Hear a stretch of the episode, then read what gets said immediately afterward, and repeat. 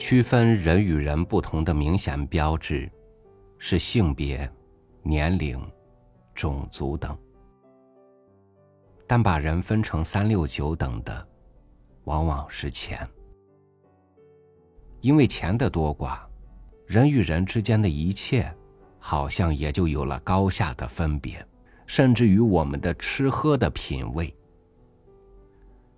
但在品味这件事上，终究也还是有钱决定不了的东西。与您分享梁文道的文章：有钱人的品味。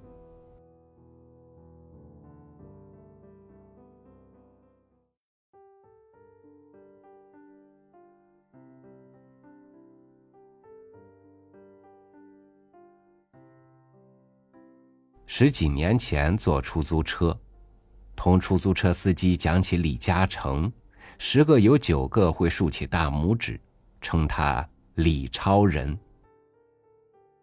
今天坐出租车，再和司机讨论成哥近日事迹，我保证十个里头有十个会一听到他的名字就立刻大骂官商勾结，甚至叫他奸商。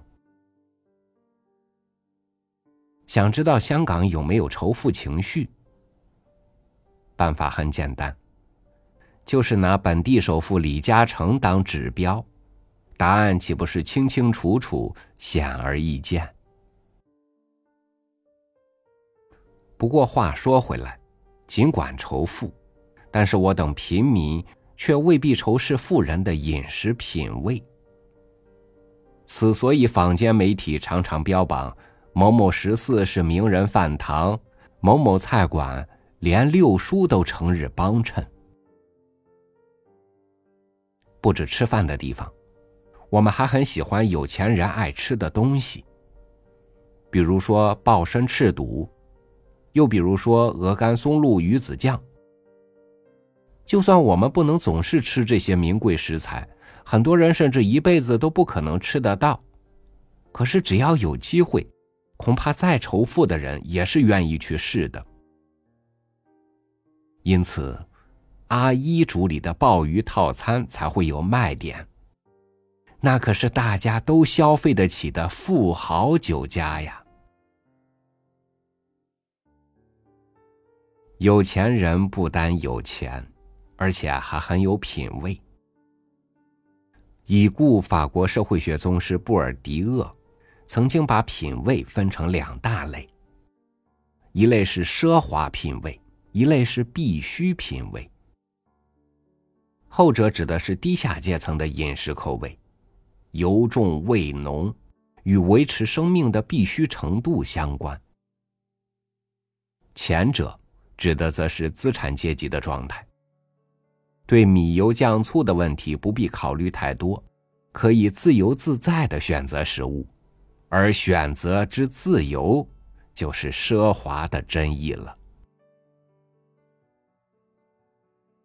表面上看，这全是钱作怪。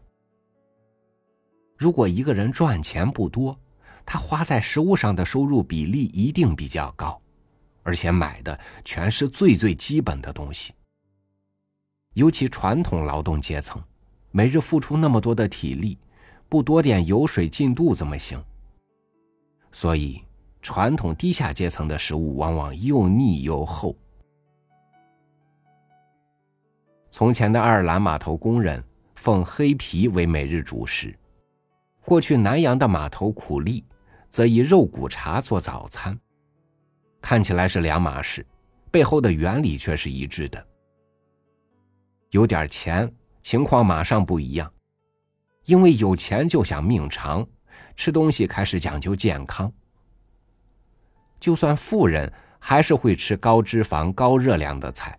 但他们至少不必餐餐都吃一样的东西，而且分量也可以少一点，宁愿把心机花在烹调的技艺和准备食材的工序上。也就是说，他们不太会每天来碗肥猪肉，可是却爱来几片吃橡实长大的西班牙黑毛猪做的火腿下酒。布尔迪厄最特别的地方是不以钱财论英雄。没错，一般收入不高的劳动阶层都必须吃些味道浓、油分重的东西，否则无力劳动。可既然说得上是品味，里头就一定包含着多于金钱的倾向。换句话说，劳动阶层并非被迫吃那些东西的，他们还真喜欢。想当年，那些英国工人畅饮黑啤的时候，绝不会很痛苦的想：“好惨啊，只能喝这玩意儿。”相反，他们大概会以为天下最美味的饮料莫过于此，一路喝一路爽。简单讲，必须品味，看似出自生活必须，但终究也是一种品味，一种喜好。以及一种习惯，由于是套习惯了的，甚至代代相传的品味，所以就算他们有朝一日发财了，也还是会不自觉的偏好那种源自必须的口味。最好的例子就是上海本帮菜，浓油赤酱本是最经典的低下阶层口味。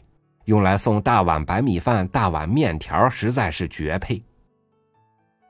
但老上海崛起速度太快，许多有钱人出身贫寒，后来白手起家在十里洋场闯出名堂之后，其口味也一时难改。于是，这套必需品味就吊诡的流传下来。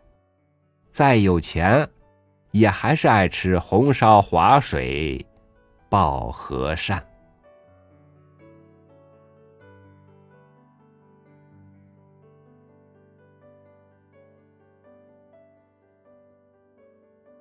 世界给我们的很多，而我们真正需要的往往很少。为了本不是太需要的东西而产生太多烦恼，实在是不明智的。品味没有高低，所以不必去迎合。你喜欢的，就是你的品味，和金钱没多大关系。感谢您收听我的分享，我是朝宇，祝您晚安，明天见。